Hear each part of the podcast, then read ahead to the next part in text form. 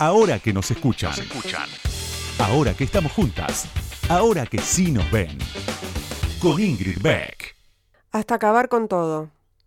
Hay dos maneras de tirar abajo un edificio. A los mazazos o con explosivos bien puestos. La industria de la implosión está muy evolucionada. Se puede volar un cuarto de manzana sin que nadie salga herido y que sea un lindo espectáculo. La voladura es exactamente eso. Con la detonación, el edificio levanta vuelo se mantiene entero en el aire, hace un esfuerzo por erguirse antes de caer. Y eso es lo que queda en la memoria, ese último gesto de resistencia. Una explosión tira todo abajo pero no demuele el recuerdo. Deja una montaña de escombros y una nube de polvo que cubre todo por varios días. No logra borrar ni la huella visual de lo que estuvo ahí, ni la brutalidad de sus intenciones. En el recuerdo de un edificio derribado en segundos está el edificio. Hay otras cosas que no se pueden derribar así de rápido. Desmantelar una planta nuclear lleva años, hasta que un día desarman la cúpula y al día siguiente nadie la recuerda, como si nunca hubiera estado ahí. Cuando tiran un edificio abajo a los mazazos, a la vista de todo el barrio, un día falta una parte, al día siguiente otra, al atardecer se llevan los restos. Un día quedan expuestos los fierros de una viga, un empapelado con geometrías y sin colores, azulejos verdes. Otro día, una parte fea de cemento oscuro. El edificio revela todos sus misterios antes de desaparecer y en la lentitud del proceso se va naturalizando la ausencia. Cuando ya no queda nada, tampoco hay nadie mirando hacia allí. La única manera de acabar hasta con el recuerdo es una demolición lenta. Paula Rodríguez, amiga, periodista, escritora, autora de la novela Causas Urgentes. Ahora que nos escuchan, con Ingrid Beck. Hasta la una.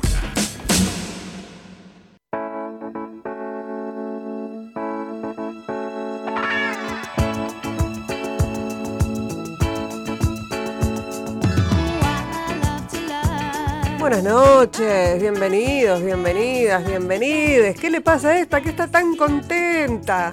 No estoy contenta, pero estoy disimulando, que es lo importante. A esta hora, ¿qué voy a hacer? ¿Qué voy a hacer? Radio.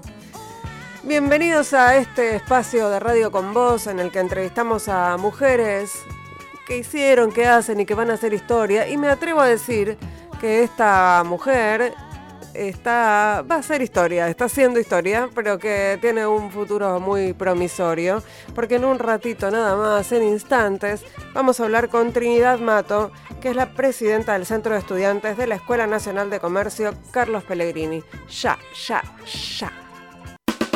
Ahora que nos escuchan, ahora que vos me escuchás, te cuento algo más sobre la invitada de hoy. Ahí va.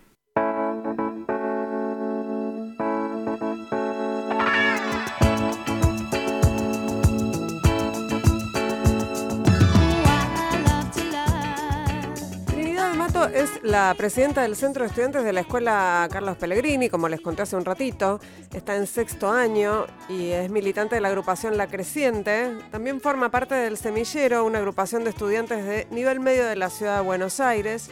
Algunas de las tareas que ocupan el Centro de Estudiantes tienen que ver con que los chicos y las chicas y las chiques eh, accedan a las tecnologías para, la educación a distancia que requiere la actualidad, eh, hablar, hablar de las problemáticas históricas del curso de ingreso y los problemas que esto trae ahora a partir de la, de la pandemia.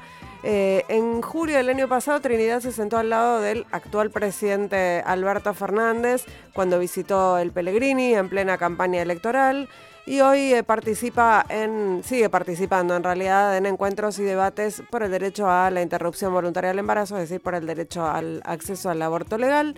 Eh, en su perfil de Instagram, porque la estuvimos stalkeando un poco, además de fotos de sus amigas y amigos y de la militancia en el PL, publica poesías. Bienvenida Trinidad Mato, ahora que nos escuchan. ¿Cómo estás? Bien, todo tranquilo. Bien. Eh, bueno, recién te presentaba y hablaba, la, presentación decía que estás en sexto año del PL, es decir, que estarías, o sea, ya terminaste el año pasado y estabas extendiendo tu, tu secundario eh, para, digamos, en lugar de hacer el CBC, estabas cursando sexto año, estás cursando sexto año, no en pasado, ¿es así? Exactamente. ¿Qué, qué carrera vas a seguir? Eh, derecho, en la UBA. Y también decía que eh, formás parte de la agrupación La Creciente y también del semillero, ¿está bien eso? Exactamente. ¿Y sí. por, cómo son, eh, digamos, qué, qué diferencia hay? Una, una es la agrupación del PL y la otra... Claro, una es la agrupación en la que milito desde hace cuatro años en mi escuela y el semillero es el espacio político, digamos, que está dentro de lo que es el grupo del centenario, eh, que ya es a nivel eh, secundario, digamos, a nivel capital federal. Trinidad, si te parece, vamos a ir directamente a los audios que nos van a permitir después charlar sobre varias de las cosas que están pasando hoy y mucho de lo que me interesa saber eh, sobre tus opiniones. Es una situación muy nueva claramente para todos nosotros, eh, somos adolescentes, o sea, hay algo ahí de, de, lo social y de involucrarnos entre nosotros que nos importa muchísimo. Eh, pero bueno, nada, nosotros capaz durante, durante el primer cuatrimestre, y creo que recién lo decía Alex, eh, nos estuvimos juntando con docentes, incluso entre nosotros, pensando eh, cómo queríamos que sea nuestra cursada virtual, dado que muchas veces, o, o casi siempre la mayoría de las veces, eh, quienes definen estas cosas no llamaron jamás a la comunidad educativa a, a, pensar la educación en conjunto. Entonces esto llevó a un montón de conflictos entre nosotros eh, que podríamos mm. haber evitado claramente. Bueno, un poco era el resumen de tu resumen en el programa de Ale Berco en Pasaron Cosas aquí en Radio con Vos eh, sobre la, inmensidad de problemas que, que, tienen hoy las y los estudiantes. A mí el inclusivo me cuesta, por eso te lo dejo a vos. Eh, digamos que tiene que ver desde la falta de, de, vínculos, o sea, la falta de poder relacionarse, estar juntos, eh, nada, todo lo que tendrían que hacer a esta edad, más eh, la falta de conectividad, el, el, la desorganización de las escuelas. ¿no? ¿Por dónde quieres empezar a desanudar este, este ovillo? y es, es un número grande, pero nada, un poco por cómo capaz está afectando la pandemia en nuestros conflictos capaz educativos, si te parece. Dale, dale, sí, sí. Eh, la, la, experiencia, por lo que yo veo, de sobre todo, digamos, no, no, tengo todo el mapa completo, pero seguro en los colegios que dependen de la UBA, eh, la organización es bastante eficiente, ¿o no? Sí, sí, sí, sí. Eh, en cuanto a lo que es la cursada virtual, o sea, uh -huh. no no todo lo demás, particularmente sí, o sea, entiendo que en los demás colegios secundarios públicos eh, los conflictos no van tanto por ese lado, sino por lo de siempre, digo, la falta de la aplicación de la educación sexual integral, que en nuestro caso también es un tema, uh -huh. eh, la vía... ¿Me escuchás? Sí, te escucho perfecto. Ahí va. Eh, no, que me parece que en los, en los demás colegios de, de la ciudad, digamos, en las escuelas públicas, los conflictos no van necesariamente por una organización del aula virtual, sino que entiendo que van por los mismos conflictos de siempre, o sea, eh, las becas, o sea, la, la, la, el alimento, eh, la, conectividad, la conectividad y demás. En nuestro caso particularmente, ent entiendo también que son problemas eh, particulares de un preuniversitario, uh -huh. eh, pero van por otro lado, eh, o sea, van por el lado de la, o sea, también están presentes desde ya la conectividad, ya también está presente el tema de las becas, que estamos pidiendo un aumento, estamos pidiendo también que nos den un informe sobre cuántos compañeros pidieron la eh, una computadora y a cuántos compañeros se les dio esa computadora, uh -huh. eh, como para sacar más o menos un, número de compañeros que están sin conectividad. Y nada, y así desde ya esos conflictos también están, la ESI también por supuesto, pero hay algo que para nosotros es como lo central, eh, que lo venimos discutiendo desde el principio de año, que es si la organización de, de cómo está eh, el aula virtual, que nosotros creemos que si a nosotros nos hubiesen convocado al menos una vez para pensar nuestra educación con las autoridades, nada de esto, o sea, no habría casi ningún conflicto. La mayoría de los conflictos que hay son en parte porque no se nos da el espacio eh, para, para participar junto a los docentes. Bueno, me parece que lo que hace en realidad es visibilizar otra vez o profundizar un conflicto bastante antiguo, ¿no? Que es la falta, la demanda de la falta de participación de las y los estudiantes en las decisiones de la comunidad educativa. En este caso, además, es, es más, más este, evidente, pero es algo que ustedes vienen reclamando desde hace mucho tiempo. Sí, sí, total. De hecho, eso también es algo que nosotros planteamos al ser eh, muchas de las autoridades eh, haber levantado ese reclamo también en algún momento de su vida. Eh, no es algo que nos haga ruido necesariamente, pero sí hay algo que ahí es visible, que es que, bueno, eh, a, veces sí están a favor de pensar nuestra educación junto a nosotros y a veces no. Eh, y ahí en ese sentido, como nosotros como estudiantes lo, lo marcamos, eh, me parece relevante. Y, y, en relación con, digo, ¿cómo estás viviendo vos? Que me imagino que no es una situación individual, sino que, bueno, sabemos que las situaciones individuales son, son problemas colectivos. ¿Cómo estás viviendo vos eh, esta pandemia un poco alejada de, de, la, de lo que debería ser eh, un momento de estar, nada, de, joda, ¿no? Y estar con amigos y amigas y, salir y estar este, juntos y juntas. Eh, ¿Cómo la, ¿Cómo la están pasando? ¿Cómo, cómo, cómo están, cómo rearman esos vínculos?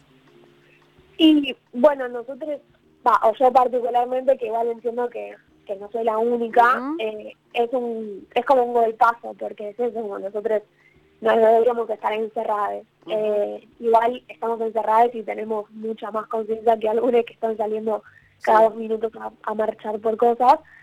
Pero, no, o sea, yo en particular fue un golpazo al principio en términos de que, en términos políticos, o sea, tenés que repensar absolutamente todo. Porque era algo que charlamos el otro día con mis compañeras, de que nosotros venimos militando 24-7, estando en el PERE, haciendo las pasadas, juntándonos los fines de semana para pensar política, para hacer no sé qué cosa, y de repente nada de eso lo puedes hacer y tenés que interpelar de otra manera, y las redes, que antes eran un complemento de tu actividad política, de tu militancia política, eran eso, un complemento, y ahora son todo, o sea, si uno no tiene redes, no puedes hacer nada. Bueno, de, hecho, eh, de, hecho es una pregunta que nos estamos haciendo las activistas, todas las activistas feministas, respecto de cómo hacemos, ahora que no podemos salir a la calle, bueno, buscar estas maneras alternativas de, activarnos, ¿no? De estar presentes. Total, y que para el campo popular es como fuerte, ¿no? Porque no estás en la calle, que es el lugar donde ganás, que es como el lugar natural nuestro. Eh, sobre todo ahora, como que están constantemente queriendo retroceder una derecha súper rancia y el hecho de no poder salir y estar encerrados como, ay, ¿qué hacemos? sí, y verlos, a ellos, y, verlos a ellos en la calle aparte, ¿no? Claro, claro. Eh, que igual, o sea, nada, yo creo que la calle es nuestra, siempre lo fue y siempre lo va a ser, pero es un golpe fuerte, como es un es como una impotencia, sobre todo ahora por el 16 de septiembre, que es una fecha en la que nosotros deberíamos estar marchando. Eh, y de hecho pedimos que no se dicten clases ese día, eh, porque vamos a hacer un festival por la memoria y demás, y bueno, medio que nos dijeron no. medio que no. sí, sí, nos dijeron que no. Pero nada, eh, vamos a ver qué hacemos con eso también. Eh, Trinidad, eh, vamos a escuchar un audio ahora de la, de la ministra de Educación de la ciudad, de Soledad Acuña, en relación con, lo, con la situación de la educación en la ciudad de Buenos Aires. Dale. Bueno, nosotros habíamos hablado efectivamente con el ministro Trota, yo en persona había hablado con él y habíamos hablado sobre qué puntos podíamos avanzar. La ciudad tiene un plan integral para la puesta en marcha del sistema educativo, donde lo que estamos buscando es ir recuperando espacios de presencialidad eh, contra la virtualidad, que hoy es la única herramienta que tenemos para trabajar. Eh, en ese plan hay distintas etapas que van de menos a más, obviamente, y nosotros claramente no planteamos la vuelta a clase porque entendemos que no están dadas las condiciones, pero planteamos la oportunidad de abrir algunos espacios para aquellos chicos que más escuela necesitan, aquellos chicos que han tenido mayores dificultades para su continuidad en el en el, aprender, en el estudiar, e incluso para aquellos chicos que directamente habían perdido el contacto con la escuela. Esto fue acordado con, con, el ministro, por eso el jefe de gobierno en conferencia de prensa con el presidente lo anunció. Si no, Horacio, después de seis meses de estar trabajando coordinadamente con el presidente, no se va a arriesgar a presentar algo que no estuviese hablado. Bueno, ¿qué, qué pensás de, esto? Después tenemos un audio en el que el ministro Trota le responde a Soledad Acuña, pero, pero ¿qué pensás de, esta situación? Primero de la situación esta que plantearon alegremente de que hay entre 5.000 y 6.500, que yo creo que son más chicos y chicas que están totalmente perdidos, o sea, el Estado no tiene idea de lo que está pasando con ellos. Y luego la situación de esto, de la falta de conectividad en en lugares de la ciudad de Buenos Aires, que es el distrito más rico de la Argentina, donde se supone que no debería ocurrir esto, ¿no? Total. Para mí hay dos cuestiones respecto a eso. En primer lugar, que muestra claramente cuál es el proyecto político que ellos, al que ellos apuntan, al menos de educación, que igual desde ya no es un aspecto aislado, que es una educación en donde no entran todos. O sea, porque mandar a los que, ya por sí es una locura, en el pico de la pandemia, como con 12.000 casos por día, con los hospitales a punto de saturarse, eh, mandar a los pibes a dar clases o a, ir a clases y a los docentes es todo un movimiento gigante, o sea, por el transporte, por la denominación, por que muchos de, los controles o, el protocolo que sacó la reta eh, intentan y apuntan a eh, un cuidado con un montón de recursos que la educación pública nunca recibió, o sea, como es una locura y aparte hay una segunda cuestión que para mí es como la más fuerte, eh, que es que la ministra Guña quiere que los pibes vayan a, a, las clases, mm. a básicamente contagiarse y reconoció, reconocieron junto a la reta que hay 5.000 compañeros o 6.000 compañeros, que seguramente son muchísimos más, que eh, están sin conectividad. Bueno, el protocolo ya fue rechazado. Yo le pregunto a la ministra Gunia, eh, ¿qué va a hacer con estos 6.000 compañeros ahora? Porque hay un actor ahí que reconocieron, o sea, hay 6.000 personas que no pudieron cursar porque no tuvieron conectividad. Bueno, ¿y, ¿y ahora qué hacemos con el protocolo que no salió? Porque las 6.000 personas vienen ahí sin nada, entonces ahí hay algo que, nada, que, que falta, que falta, que falta muchísimo. Eh, que estaría bueno y que me parece que es una responsabilidad política, una vez que vos reconoces un sector, eh, darle los derechos que, que necesita, que está pidiendo. Es el derecho a la educación, no es cualquier cosa. Pero nada, eso, esas dos cuestiones, y que aparte es una locura mandar al estudiante a contagiarse junto a los docentes, junto a eh, todas las personas que trabajan en una escuela. ¿Cuál, es el, ¿Cómo es el diálogo con, con los docentes, eh, Trinidad? Eh, estamos hablando con Trinidad Mato, que es presidenta del Centro de Estudiantes del Pellegrini. Eh, ¿Ustedes tienen algún vínculo más o menos cotidiano, más o menos regular? Sí, sí, nosotros... Me refiero a nivel orgánico, institucional, no, no en el día a día de las clases, ¿no? Sí, Sí, sí, nosotros nos venimos juntando con los docentes que nos expresan las mismas preocupaciones que tenemos nosotros. en términos de que la falta de comunicación, esto que te decía antes, es un gran conflicto eh, para todos, no solamente para nosotros. Entonces, capaz de bajar alguna directiva y los docentes ya están enterados, o no todos los docentes están enterados. Entonces, queda como muy a merced de lo que pueda hacer cada docente o de cómo haya entendido la directiva. Entonces, se arma toda una bola de nieve eh, que es muy difícil de, de desanudar si se quiere, cuando la falta de comunicación es el problema. Desde el principio de año estamos en septiembre y todavía no se soluciona. Eh, así que sí, nosotros nos venimos juntando varias, varias veces con los docentes. Eh, Trinidad, eh, nos vamos a ir a escuchar, vamos a escuchar su estéreo, Zoom, es un tema, es un tema mm, de mi generación, pero bueno, eh, porque es mi programa. No, no pensé en música, pero ahora te voy a preguntar qué, ¿Qué te gustaría escuchar? Eh, vamos a escuchar Zoom de su estéreo y enseguida seguimos charlando. Estamos hablando aquí en Ahora que nos escuchan en Radio con Vos con Trinidad Mato, que es, eh, entre muchas otras cosas en su vida, es presidenta del Centro de Estudiantes del Pellegrini. Ahora que nos escuchan, nos escuchan. Entrevistas a mujeres que hicieron, hacen y van a hacer historia. Con Ingrid Beck.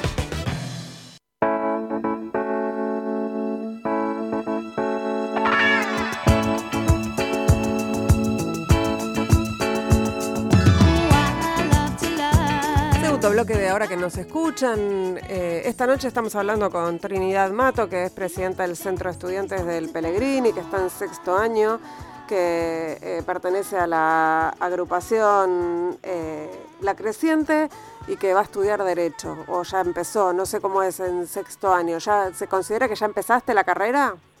No, estoy como haciendo el CBC como, como si hicieras el CBC, pero en el adentro, va, ni siquiera dentro del colegio. ¡Qué garrón! Afuera del colegio. Cada vez que lo vuelvo a pensar, además con, con hijos también, en, eh, en mi caso, en edad escolar, eh, es, es un garronazo. Te voy a hacer una pregunta de vieja total, ¿eh? Vos hablas eh, con muchísima naturalidad en inclusivo, a mí realmente no me sale, me sale a veces, lo tengo que forzar, no, no, es algo que haga con, naturalidad y tampoco me lo impongo porque, bueno, en algún momento saldrá. Eh, ¿Vos te, te lo... ¿cómo, ¿Cuándo empezaste a usar el lenguaje inclusivo? ¿Te acordás? Sí, sí, sí, me acuerdo eh, de, cuando se empezó a usar en general el inclusivo, mm. Em, de que, o sea, por ejemplo, me acuerdo una anécdota de que mi lista puso compañeros allá por 2017 en su remera. Mm. Y era raro, como no estaba todavía bastante impuesto, y era como, ah, jaja, compañeros, hasta entre nosotros, como sí. cómico. Y después, en 2018, eh, o sea, ya era una definición política, pero en 2018 fue una cuestión de, bueno, loco, hay que ser el lenguaje inclusivo, o no, en términos de policía, sino en términos de, nada, convicción política. Claro. Eh, y sí, o sea, fue en ese año cuando estalló todo y cuando entendimos que había otra manera de hablar, que el lenguaje estaba vivo, digamos, y que no era, eh, que, no era algo que no se podía eh, cambiar o que aunque Feynman te diga eh, y te corrija 20, 115 veces, eh, no, importa porque vas a hablar igual porque te parece importante visibilizar esa cuestión. Bueno, además es como esta gente que dice que la RAE es la que la que gobierna, ¿no? La soberana sobre, sobre el lenguaje, entonces hay que esperar que la RAE lo tome para que eso sea eh, legal, digamos, por llamarlo de alguna manera, o para que eso esté, se, pueda usar, eh, está autorizado y es como el argumento de que se va a cerrar la brecha de género naturalmente también. no, existirían acciones afirmativas si, esto fuera tan natural. Así que sí, coincido, es, es una herramienta política, me parece que, que sobre todo pertenece, o en todo caso lo, lo están imponiendo, lo están imponiendo ustedes eh, y es, es además un enorme detector de conservadores, ¿no? Total, total, totalmente. Lo, lo, lo decís y ya sabes, cuando lo, a mí me pasa cuando lo escribo, además que enseguida la, la, te das cuenta, el que te responde, bueno, nada, cuando querés molestar a los, a los conservadores, eh, en el caso de, en mi caso, que soy una persona ya bastante adulta, eh, lo, lo, lo uso para eso. Eh, Trinidad, vamos a escuchar, eh, lo, hablamos en el bloque pasado, eh, escuchamos a la ministra de Educación de la Ciudad, Soledad de Acuña, en el debate sobre la presencialidad de, la, de las clases para los chicos que no tienen conectividad. Vamos a escuchar la respuesta del ministro de Educación de la Nación, Nicolás Trota, en relación con eso y seguimos conversando.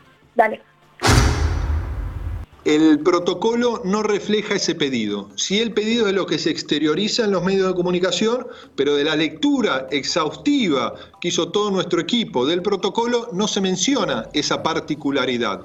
Y yo creo, Fernando, poniendo el foco en estos estudiantes que no han tenido vínculo con la escuela, que estamos hablando de los sectores de mayor vulnerabilidad en nuestra ciudad de Buenos Aires, es una equivocación pensar que exponiéndolos al riesgo de contagio. En esta ciudad que ayer tuvo más de 1.500 casos positivos de COVID-19, le estamos dando una respuesta efectiva. Yo lo he conversado con el gobierno de la ciudad, la necesidad de no que los chicos vayan a la escuela, estos chicos en situación de mayor vulnerabilidad, sino que la escuela vaya a los chicos. El despliegue necesario de políticas sociales, trabajadores sociales, pero también de los maestros y las maestras ¿qué, pensás de, estas, eh, de esta respuesta de Trota en relación con la demanda de presencialidad en la ciudad?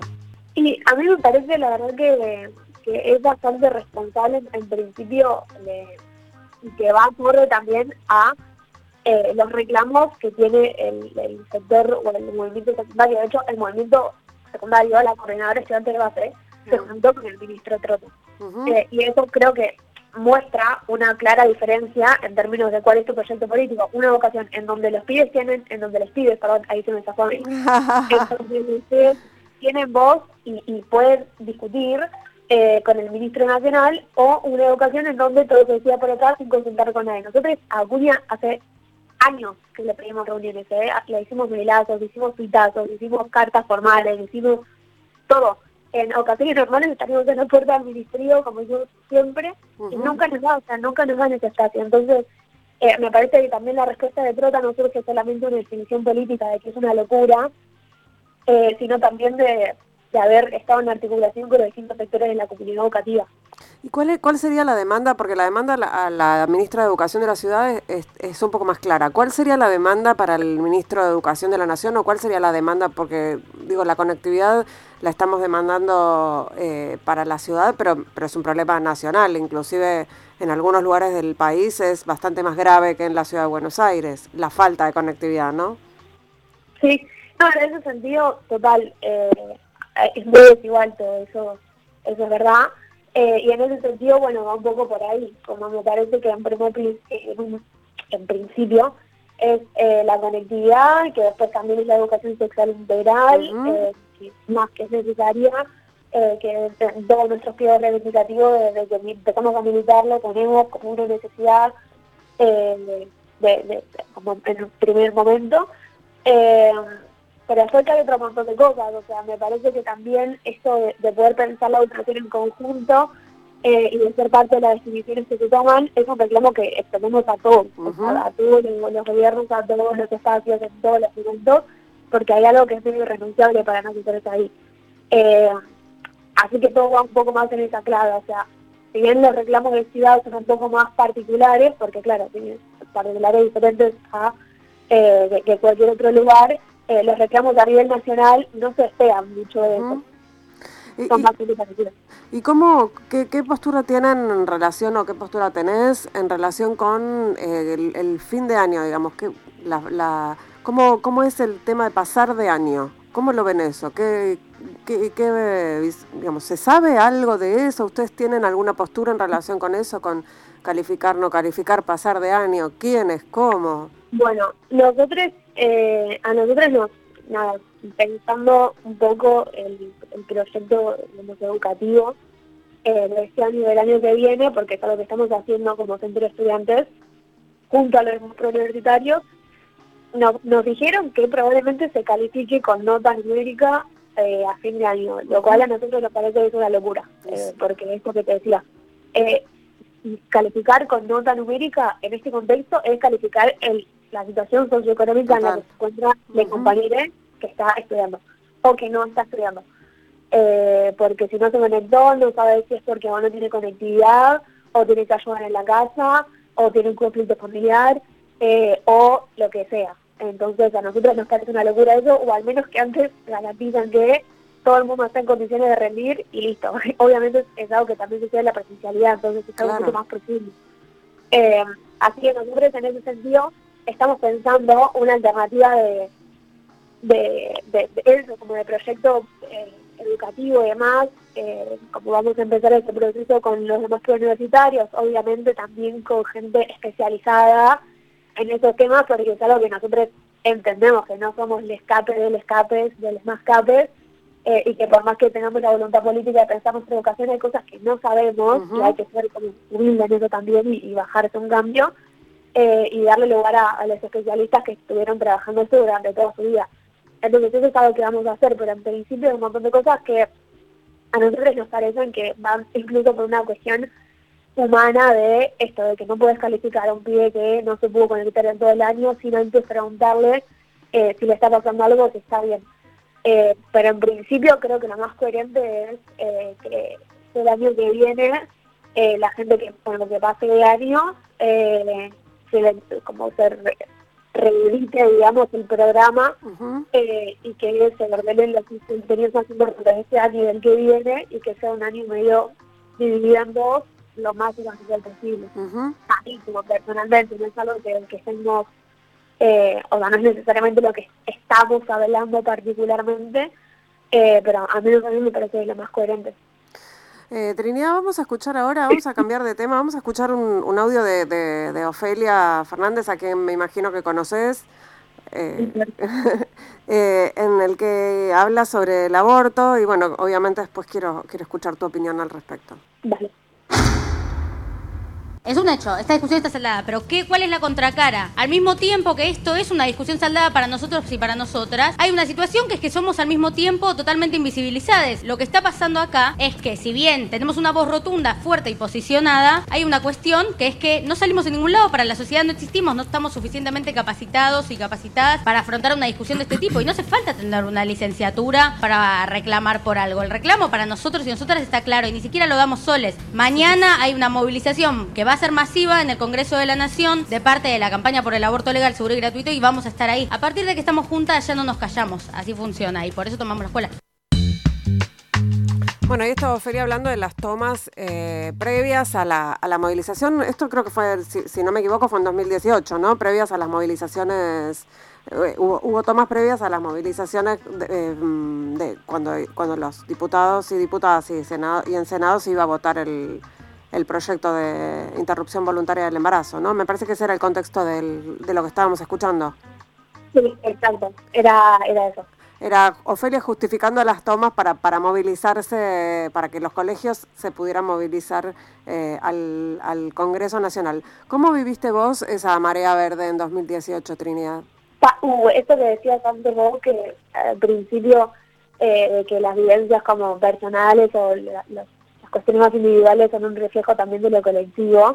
Me parece que cuando se dice esto de que eh, ahora que estamos juntas o ahora que no se escuchan, eh, nada, como fue un poco por ahí, como un, despertar gigante, y si bien yo tenía, ¿cuánto? 16 años, creo, sí, 16 años, eh, me, me replanteé como de cero un montón de cosas, o sea, vínculos eh, y cosas que capaz incluso me pasaron después y que yo identifico que sin el feminismo, sin ese boom de ese momento, yo las hubiese pasado desapercibidas, incluso la violencia política también, eh, que en, en, el ámbito en el que yo muevo es muy común, o sea, es más común de lo que parece.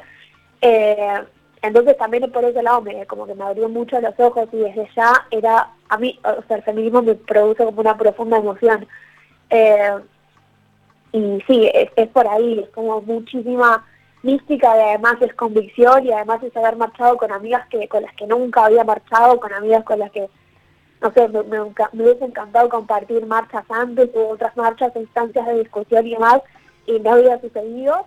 Eh, y el feminismo abrió mucho las puertas a que las pibas, sobre todo, estén en, en la calle y estén eh, en los puestos de poder y estén en las partes, en los lugares importantes o donde quieren estar de niños, eh, sin que nadie las, las someta a una violencia solamente por su condición de, mujer o de disidencia ¿Y, ¿Y, tenías convicciones respecto de, del, del aborto legal previas a ese momento? ¿O habías reflexionado sobre eso o también como, vino todo junto? Sí, de hecho, eh, en su momento, en 2016, eh, habíamos hecho con mi lista una, eh, una actividad sobre el aborto eh, en 2016, que esto era un tema como súper tabú, que explotó así de un día para el otro y salieron todos los medios a matarnos. Mm. me acuerdo en, aquel momento charla de aborto en el Pellegrini y les enseñan cómo. Total, me acuerdo, sí, que iba a estar Gabriela Cerruti, ¿no? Sí, no, había solo con de mujeres y, y, nada, salieron muchísimos posicionamientos a partir de eso. Eh, pero sí, o sea, fue ese momento, entonces claro, nosotros estábamos a favor, para nosotros es una situación saldada hace muchísimo tiempo. Eh, y eso como es un puntapié, había un montón de gente en esa en esa actividad, la docente, era como algo que, que ya interpelaba al menos en el, en el movimiento estudiantil o secundario desde hace bastante tiempo. Eh, pero claro, explotó un día para el otro y yo creo que también por eso nuestra, lo que decía Ofe ahí nuestro posicionamiento fue tan fuerte y fue rotundo, porque era algo que nosotros teníamos al lado, no era algo de agenda que tuvimos que discutir en el momento. ¿Y, y, cómo, cómo, cómo, te sentís cuando, cuando se habla de la revolución de las hijas, pensando en que esto, las jóvenes eh, son la vanguardia un poco de, sobre todo de la movilización callejera, digamos, somos muchas las mujeres que y, la, y las personas de la diversidad sexual que venimos peleando distintas batallas, pero lo que se vio en 2018 fue eso, un montón de pibas eh, en las calles que fue, y para, y para muchos y muchas fue una sorpresa, y para muchos y muchas eh, políticos y políticas fue un, también un, un, un, llamado de atención en relación a quienes los van a votar en el futuro, ¿no? Y en el presente. Total. Eh, para mí es un, es un gran orgullo que mi generación sea nombrada en un montón de lugares y por un montón de personas como una generación movilizada, eh, como una generación que no es indiferente. O sea, somos una generación que se, nació, se crió, se formó en democracia eh, y por eso yo creo que también eh, tenemos la, en parte, ¿no? Por eso yo creo que tenemos como la, la fortaleza, que se quiere, de poner agenda, como de estar constantemente eh, poniendo en agenda un montón de cuestiones, ya sea el aborto o también la cuestión del medio ambiente o también la cuestión mismo educativa. Entonces, eh, para mí, cuando se habla de la revolución de las hijas, yendo puntualmente a la pregunta, eh, aparte de que coincido, también me genera un profundo orgullo de eso por mi generación y por sobre todo que creo que ahí está habiendo como una, no sé si es una reparación, pero sí eh, un, una, no sé si es un alivio tampoco, pero hay algo que está pasando que es eh, un montón de cosas que compañeras antes de nosotras no pudieron hacer, eh, pudiendo hacerlas, pero o sea, habiendo sido eh, violentadas por eso.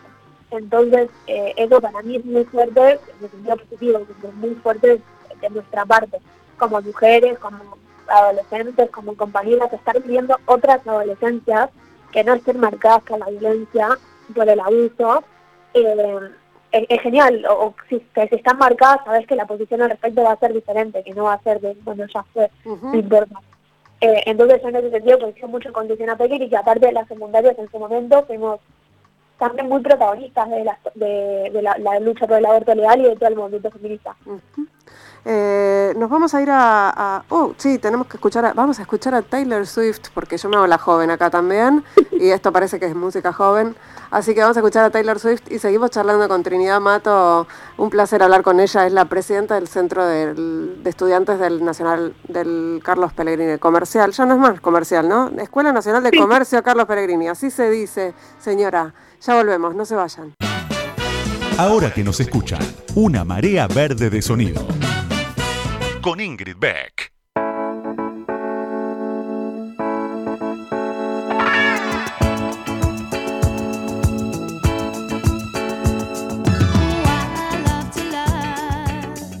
Tercer bloque de ahora que nos escuchan, estamos charlando con Trinidad Mato, que es presidenta del Centro de Estudiantes del Pellegrini. Y recién en el bloque anterior estábamos hablando de la potencia de la lucha feminista entre las adolescentes, entre las jóvenes, eh, y bueno, esa, esa batalla por el aborto legal, la, batalla por terminar con, los abusos, con los acosos, con la violencia sexual. Y esto me trae, obviamente, a, reflexionar o a preguntarte, Trinidad, eh, cómo viviste y cómo vivís el, el tema de los scratches digamos, que, que, fueron, ahora me parece que bajaron, bueno, además estamos eh, en pandemia, pero bajó cual, todo está distinto, pero digo, fue, fue, tuvo un momento también muy, muy fuerte y me parece que fue bajando con el tiempo, pero se vio especialmente en los colegios preuniversitarios. Sí, o sea, fue algo muy fuerte en su momento, en general en, en, o sea, en mi colegio sí, y en el movimiento secundario en general, un debate de que contra tuvimos que dar. Eh, sí, la verdad que sí, y en ese sentido yo creo que, las opiniones en general igual fueron variando muchísimo, uh de que en su momento, como estaba todo tan, era como un abrir tan grande de ojos, había cosas que a las compañeras se habían dado cuenta que habían estado cargados durante tanto tiempo, eh, es como, bueno, capaz parecía que no había otra solución o capaz era algo también a modo de desahogo, hay algo que tengo que saldar o hay algo que tenemos que saldar y por eso hablo. Y así fue pasando un poco con todas, ¿no? Como de una compañera que se achó y después otra dijo, bueno, sí, a mí me pasó lo mismo, bueno, a mí también, y después salió, eh, no sé, por ejemplo, Telma, después de Telma salieron otras millones de compañeras. Eh, yo creo que ese fue un momento como muy, eh, esto, como muy de, abrir de ojos y como estaba muy caliente en aquel entonces. Eh, y después yo creo que fue cambiando un poco la percepción que pasa en cuanto a eso, mínimamente como todos nos animamos a repensarlo. Eh, yo hoy, o sea, yo nunca voy a estar en contra de una compañera o nunca voy a jugar a una compañera que decida escrachar a, alguien, eh, a un varón o a quien sea.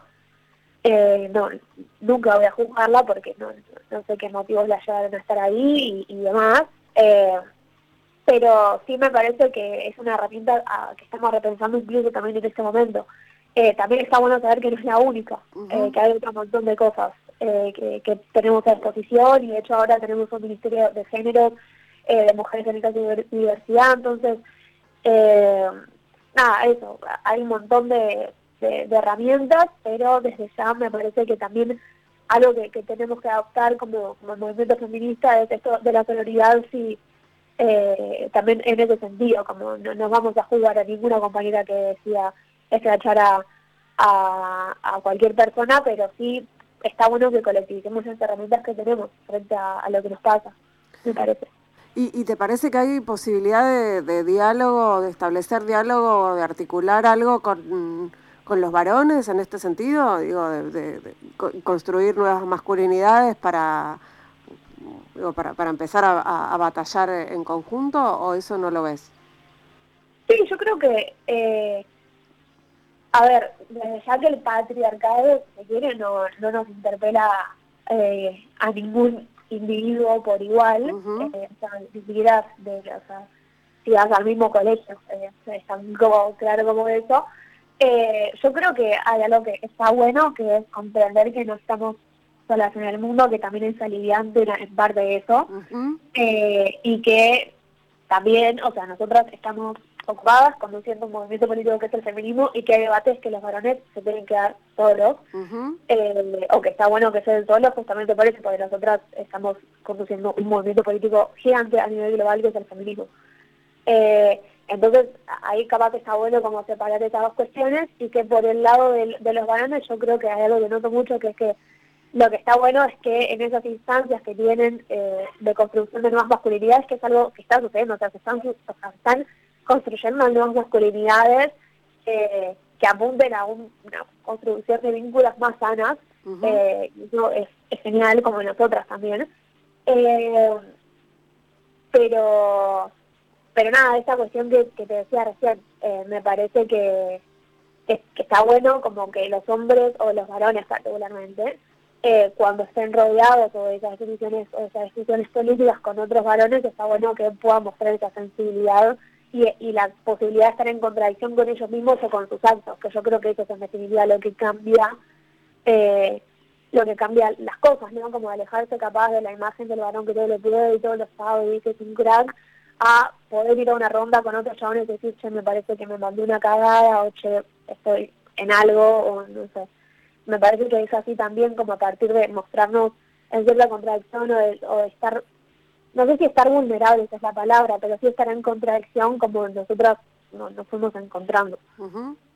Eh, desde el mundo adulto muchas veces se ve, digamos, que, que, esas situaciones de scratches y demás eh, hicieron que se, se resquebrajaran un poco o se, se obstaculizaran los vínculos entre, entre pares, ¿no? Entre varones, mujeres y, personas eh, no binarias en la adolescencia, en, en en ciertos momentos. ¿Es una, ¿Es una mirada muy adulta sobre ustedes?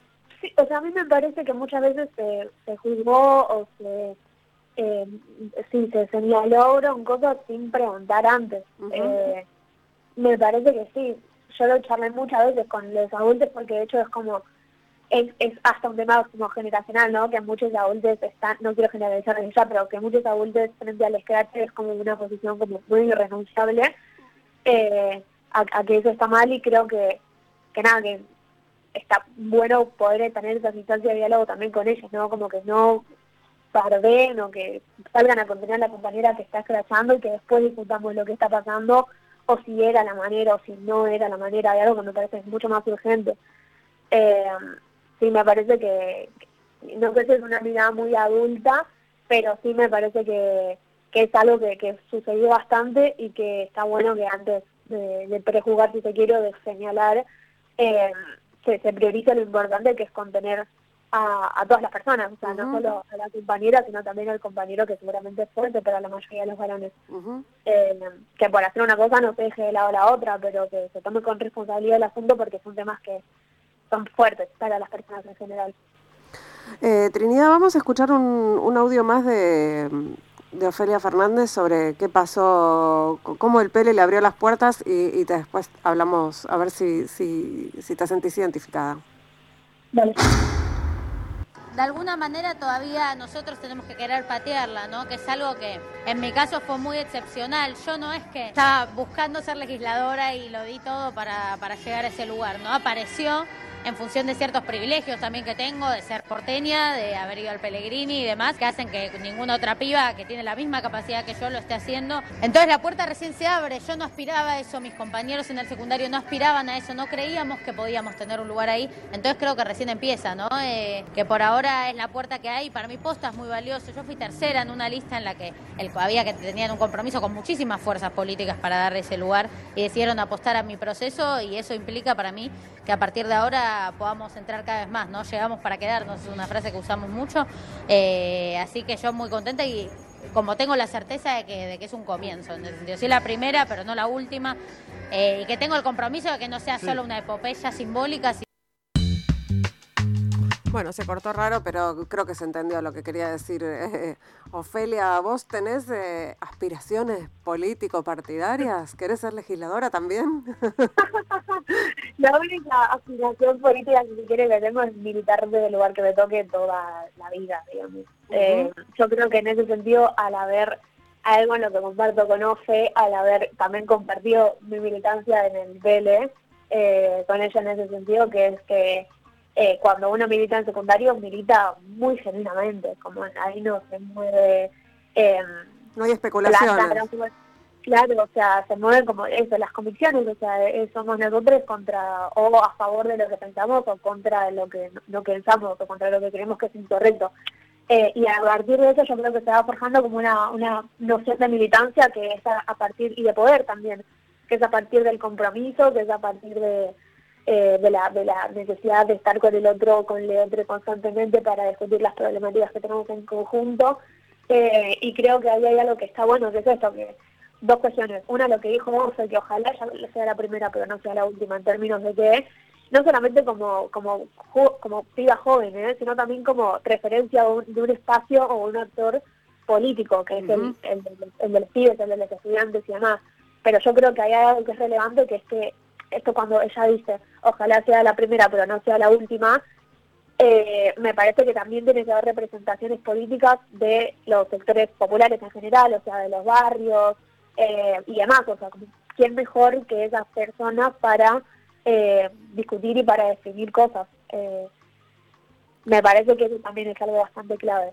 y después la otra cuestión, sí, o sea, es me parece que la única aspiración al menos ahora que tengo es, es, militar del lugar que me toque, probablemente el, el año que viene me toque en universidad o en facultad, eh, probablemente en otro momento me toque en otro espacio y demás, y estar como a, servicio, si se quiere, de, lo que se necesite.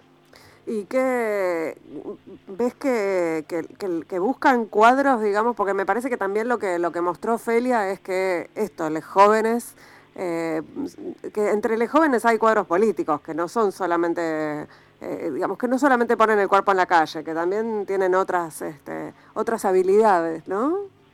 Sí, sí, sí, sí, total. Eh, sí, me, parece que va por ahí también.